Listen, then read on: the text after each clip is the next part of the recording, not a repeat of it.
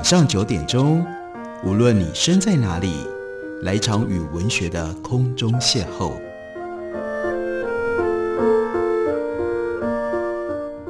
杨照谈书，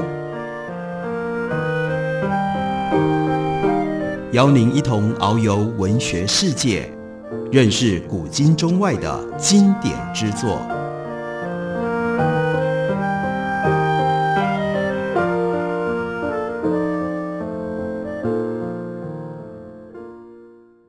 位听众朋友，大家好，非常欢迎收听杨照谈书。本节目以台北广播电台 FM 九三点一，每个星期一到星期五晚上九点为大家播出。我是杨照，今天继续来为大家直播四方田犬彦的专辑。四方田犬彦是日本非常重要的作者，他的写作的范围非常的广，他的写作的作品也非常的多。但是过去在台湾，在华文世界都被轻忽了。我们看到黑眼镜文化出版了四方田犬彦作品系列，一共有八本书，选择了他各种不同的文类、各种不同的领域所写出来的一些杰作。今天要为大家介绍的这本书，书名叫做《磨灭之父》。对这本书的中文翻译，四方田犬彦特别写了一个中文版序。序言里面，他借由日本的汉字跟中文所习惯的用法，开头就做了一番比对。那因为在日文里，磨灭汉字的那个磨是手字边的，跟一般我们在中文里面所使用的磨灭，我们的磨是石字边，不太一样。所以他就说这两个词其实严格来说意义不一样。那个手字边的磨灭，指的是以手。去俯视事物的表面，使得质量减轻或者是毁损。他就引用了中国古典当中司马迁《报任少卿书》里有这么一段：“古者富贵而名磨灭，不可胜计。”这个磨灭，司马迁写的时候写的是手字边，所以手字边磨灭在中国的古代就有这样隐喻的用途。但是现在我们一般通用的这个磨呢，变成用的是石字边，那是石臼也，那是磨刀的磨，用石头摩擦研磨事物的表面，这叫做磨灭。那他在这里用的是中国宋代梅尧臣的诗：“子谦与贤皆妙笔，观玩磨灭穷岁年。”大意是对于书家名帖经过岁月的刷洗而毁坏，而减损一件事情感觉到憾恨。在这里，磨灭石字边，但是在它的隐喻用途上面，跟手字边其实是有类似的地方。然而用石字边，他就说，总让我感觉到岁月之力的猛烈跟强劲。汉字所具有的暗影当中的微妙差异，对于以表音文字生活、以表音文字思考的人们，这些西方人或者是一部分的现代的日本的年轻人来说，很难一见就分明。他就说，在这一点上，我庆幸自己是用汉字的人，所以我能够写这么一本关于磨灭的书，翻译成中文。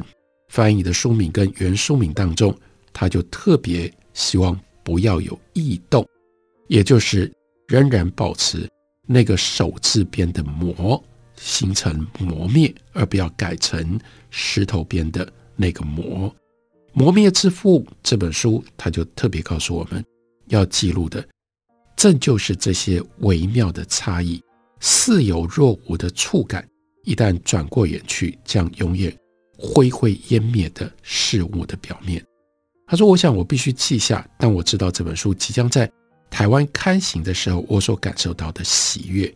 人类透过愚昧的文字简化而背离了文字的原意，丧失对古人思维形式的敬意的时候，只有台湾依然是继承并且拥护汉字正统可贵的文化。”他说：“我对于。”磨灭之父能够用繁体字印刷这件事情，比用其他任何语言或者是文字的刊行更觉得欢喜。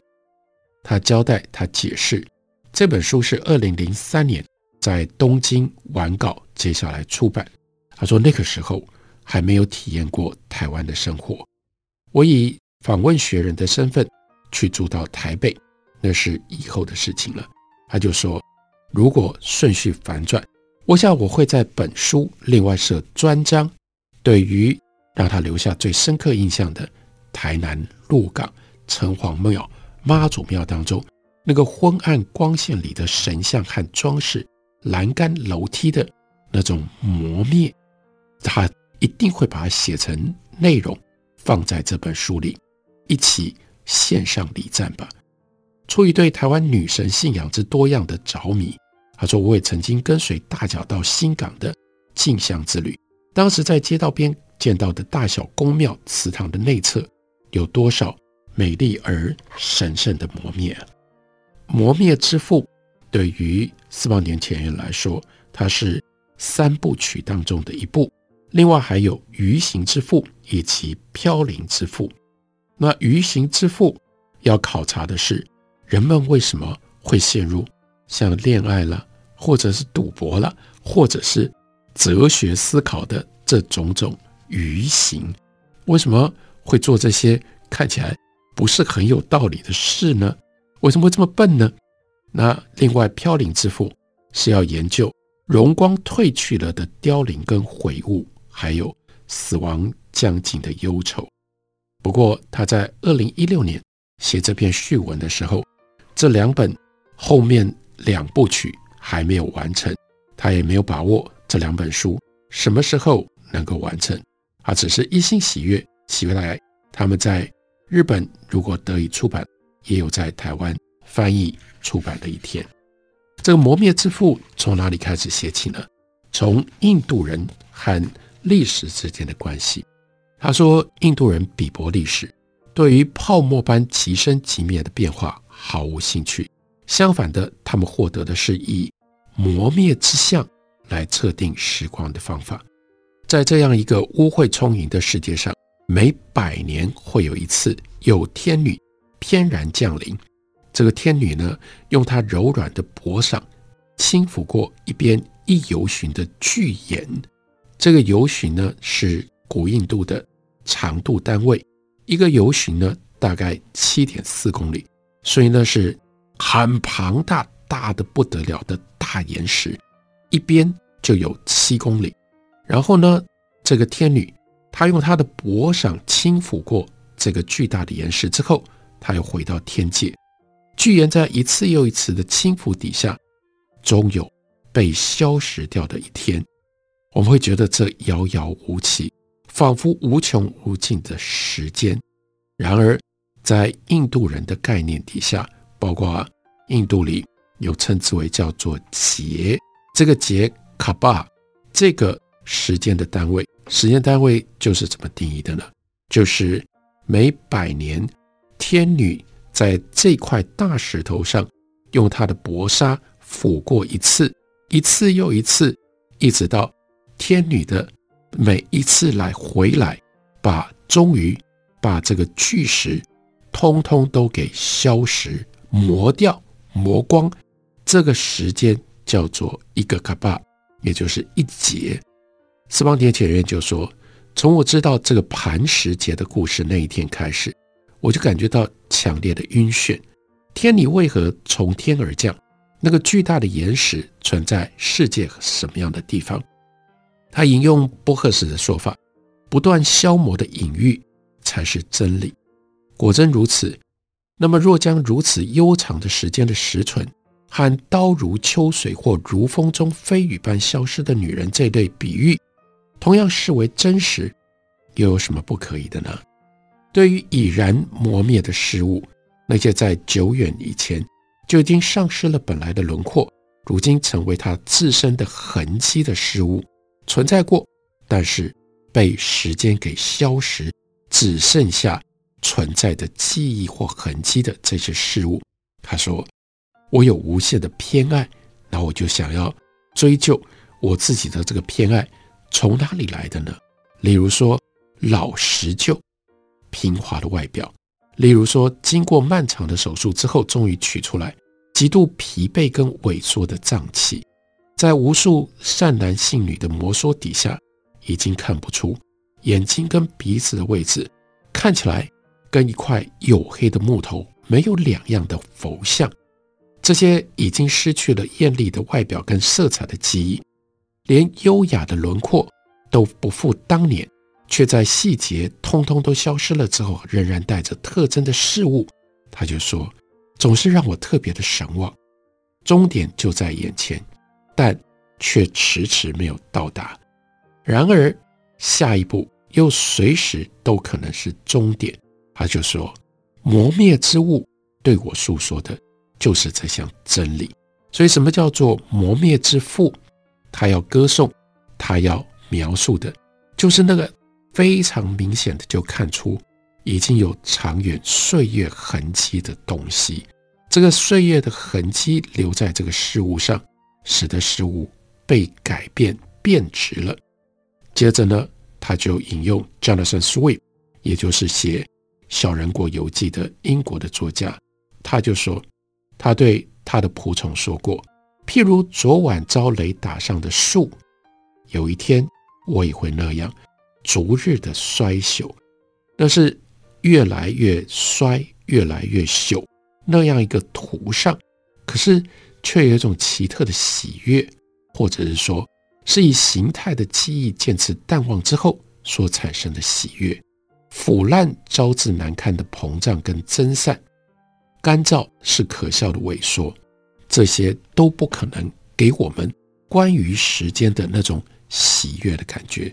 只有磨灭，才能够替这样的个结局添上了聪明。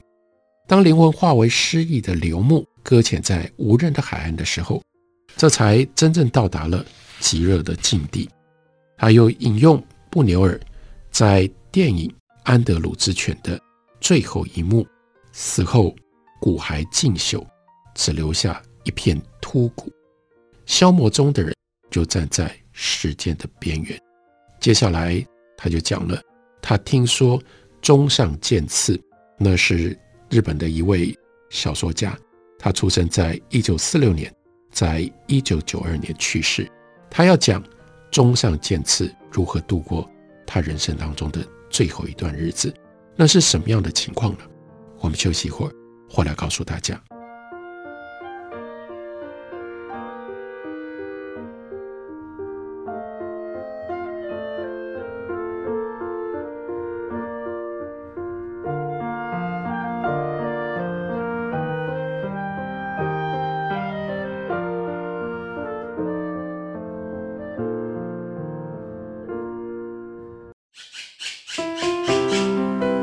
大家好。我是刘克襄，亲近自己的城市，找回城市的温暖。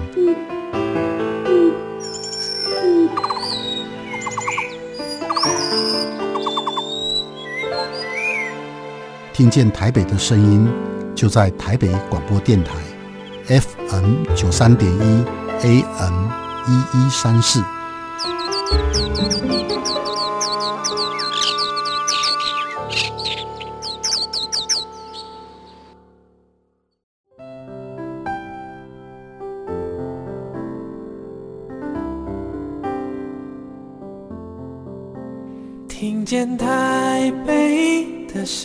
你，拥有颗热情的心，有爱与梦想的电台，台北广播 FM 九三点一。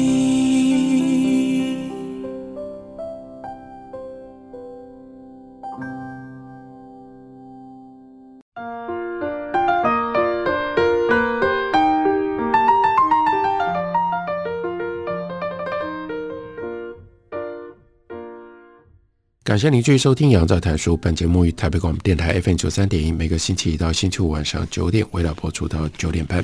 今天为大家介绍的是私房田浅渊的《磨灭之父》。这是私房田浅渊对于日本的时间感，对于日本的时间美学一种非常特别的表现的方式所写成的一本书。在书里面，他提到了中上健次这位日本小说家，他在一九九二年，他所度过人生的最后的日子。那个时候，他的癌细胞已经扩散到脑部，他几乎全瞎了，日夜在痛苦当中煎熬。以往让人望之生畏的魁梧的身躯已然萎缩了，只能够躺在棉被里等死罢了。中上的老母在他的身边看着，替他觉得非常的不忍。那个时候，中上健次不过才四十六岁，所以这个时候，老母亲就抚摸他的背来减轻他的痛苦。但是气若游丝的中上虚弱的拒绝了。说让父母抚背，这太不孝了，反而要求让他抚摸母亲的背。他让人把他搀着他那个非常瘦弱的身躯，用无力的手在他的妈妈的身上、妈妈的背上抚摸了好几下。那是他人生当中最后一次从床上起身。私房田前言就说，当这个故事传到我耳朵里的时候。很多细节变得暧昧不明，故事的磨灭已经展开，意思故事也在时间当中被磨灭了一些细节，但也因为这样，我们才能够从这个故事里感受到抚摸这个行为所具有的最古远的含义，那就是在和缓的肯定当中接受衰亡的本身。磨灭本来就没有主体，也没有客体。去摩挲的人的手，借着被摩挲的物体，也踏上了永远的磨灭之路。还有摩挲的人们交融在一起，成了统一的存在。比如说，中上健次最后的身影，同时也是紧紧抱着他的跛足的母亲，抚摸他的背。比如说，中上健次他最后的身影，也很像是。在日本中世纪讲唱的故事《三交代父》当中的那个主人公，故事讲盐城的判官正是一族受到谗言所害，所以姐姐跟弟弟安寿喊厨子王被人口贩子卖到丹后的三交大夫的家里面去当奴隶。弟弟厨子王因为姐姐安寿的牺牲而能够成功的逃脱，最后回到丹后。向三交大夫复仇，并且找回已经跛了脚，并且呢眼睛瞎了的母亲。这个故事曾经由森鸥外改写成为小说。那在这里很关键的一个场景，那就是厨子王，也就是这个弟弟，后来找到了妈妈，紧紧地抱着跛足了的妈妈，然后呢抚着他的背。他的那样的一个身影，和中上健次的最后的身影是基本上完全一样的。他说：“对称之物总让我觉得无聊，但磨灭的物质却拥有独特的魅力，跟对均匀跟反复所形成的秩序井然之物的厌烦是息息相关的。宇宙，整个宇宙就没有它的对应物，宇宙是一个不定型的存在。”他说：“这一点让我感觉到不耐，因为他趁隙就要介入物质的细部，令物质适用它相似与共鸣的原理，包括叶序，包括矿物的结晶，包括双壳背的纹路。稍不留意，对称的迷妹立刻就潜伏到你的身边。人类的思考在这方面也毫不例外，都是二元的对称的善与恶，多与一，男与女。”在博物志跟形而上的领域当中，对称性摩肩擦踵不计其数。从海滩上无数的贝壳碎片，随便拿起一片，仔细看看它那个不规则的形状吧。这就是失去秩序，但是这不对称、没有秩序的形状是如何形成的呢？不就是被海水还有其他的事物磨磨？磨磨灭的过程当中所形成的吗？你拿着这样的一片贝壳碎片，用你的手指抚过它凸而圆的缺角，跟小巧的挨线，跟小巧的凹陷，你就能够感觉到他正在对前面所说的那整个宇宙的趋势，也就是对称，发出不同意的声音，你也就能够明白手里的这一枚贝壳，它如何体现了这前面所提到的印度的一节那样的一个磐石节里的磐石。宇宙的孤儿，这是中世纪的炼金术士们对于被抛弃了的物品的称呼。这称呼何等贴切，就不遵循宇宙的那种对称，刻意的，好像就是展现出自己不合群，完全没有办法被归纳，经过了长时间的磨灭而产生的特别的形态。把磨灭的贝壳跟小石头塞在口袋里行走，仿佛可以听见不规则又粗糙的摩擦的声音，毫无目的，毫无用处，纯粹就只是物质之间相互摩擦的宣造，是最起初而且是自由的听觉的印象，也就是，那就是离开了秩序，离开了对称，这是最原始却也是最真实的自由。磨灭未必只发生在时间当中。虽然不常见，可是空间的阻隔也会带来磨灭的契机。这在讲什么呢？司马田全彦就进一步的解释，他说：“我曾经见识过的空间上的磨灭，是伦敦的一个博物馆角落里的货币展示室里的展品，那里收藏了古罗马帝国从首都到偏远的殖民都市所铸造出来的各种金币，仿佛见证着罗马帝国。”领土的辽阔，罗马发行的金币上浮雕着君王的侧脸，有美丽如泼的卷发和英挺的鼻梁，聪明利落的眼神和嘴唇。然而，看看一旁在其他城市所制作的金币，脸的均衡失去了协调，这个君王就长出了一副看起来很忧郁的神情。